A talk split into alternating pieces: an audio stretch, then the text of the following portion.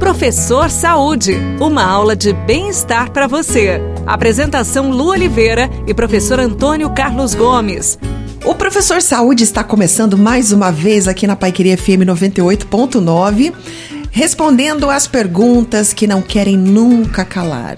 Parece até clichê falar isso, né, professor? Sim. E é um pouco, mas se a gente não, não conversa a respeito, são informações que passam batido e a gente acaba não tendo é, um ganho efetivo durante os exercícios físicos. Aquele benefício que você quer, sabe? Ou de emagrecer, ou de ganhar performance, enfim. Por exemplo, vamos falar de hidratação agora? A gente sabe que tem que tomar água todo dia, né, professor? Precisa e bastante. E bastante. E aí, de acordo com o peso corporal de cada um, tem o tanto de água para tomar. Agora, durante o exercício, vai fazer uma corrida lá de uma hora, por exemplo. Vai pedalar, vai fazer uma natação. Quanto de água tomar, professor? Isso é interessante, né? Porque na verdade é o seguinte: todo mundo fala que a gente precisa tomar entre 2 dois, dois litros e meio, 3 litros de, de água por dia, em, em linhas gerais, né? Uhum. Isso tem uma particularidade para cada um e tem relação com o que você falou, que é o peso corporal.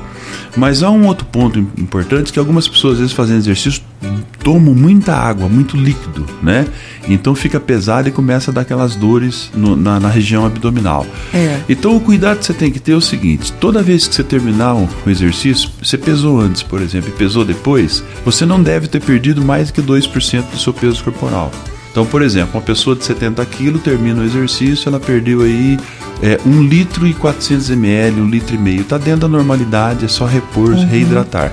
Se ela perdeu mais, né, e pode ser perdido, porque durante uma atividade moderada nós podemos perder 300 ml.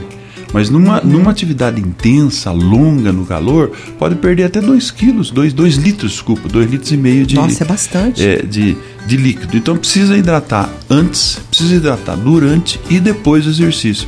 Com calma, devagarzinho, né? Uhum. Deve ser, ser feita a hidratação. Então, se eu pesar antes, vamos supor, vou fazer lá uma caminhada. Vou pesar antes da caminhada, deu 70 quilos. Depois da caminhada, vamos chutar alto aí, deu 69 quilos. Perdi um quilo de líquido. Significa que eu tô desidratada? Não, até, até 2%, né? Com 70 quilos vai dar um quilo, vai dar um litro e 400 mais ou menos. Uhum. 2%.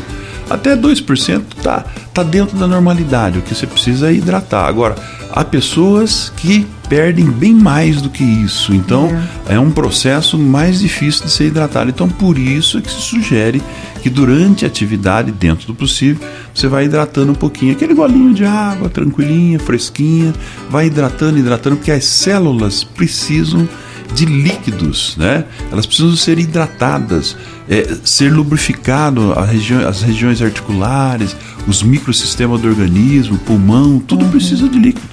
Não, nosso, é. nosso corpo tem muito líquido, nós precisamos tomar água o dia todo.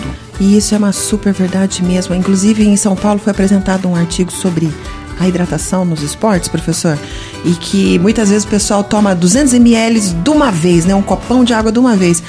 É, é melhor, viu, pessoal, de acordo com alguns estudos, a gente bebericar esses 200 ml ao longo de uma hora do que tomar 200 ml de uma vez naquela única hora. Ou é seja, isso mesmo. é manter o corpo hidratado sempre. É isso mesmo. Vamos lá, gente, vamos se cuidar. Vamos nos cuidar sempre. Manda mensaginha pra gente, tá bom? No nosso WhatsApp da rádio, que é o 991759890.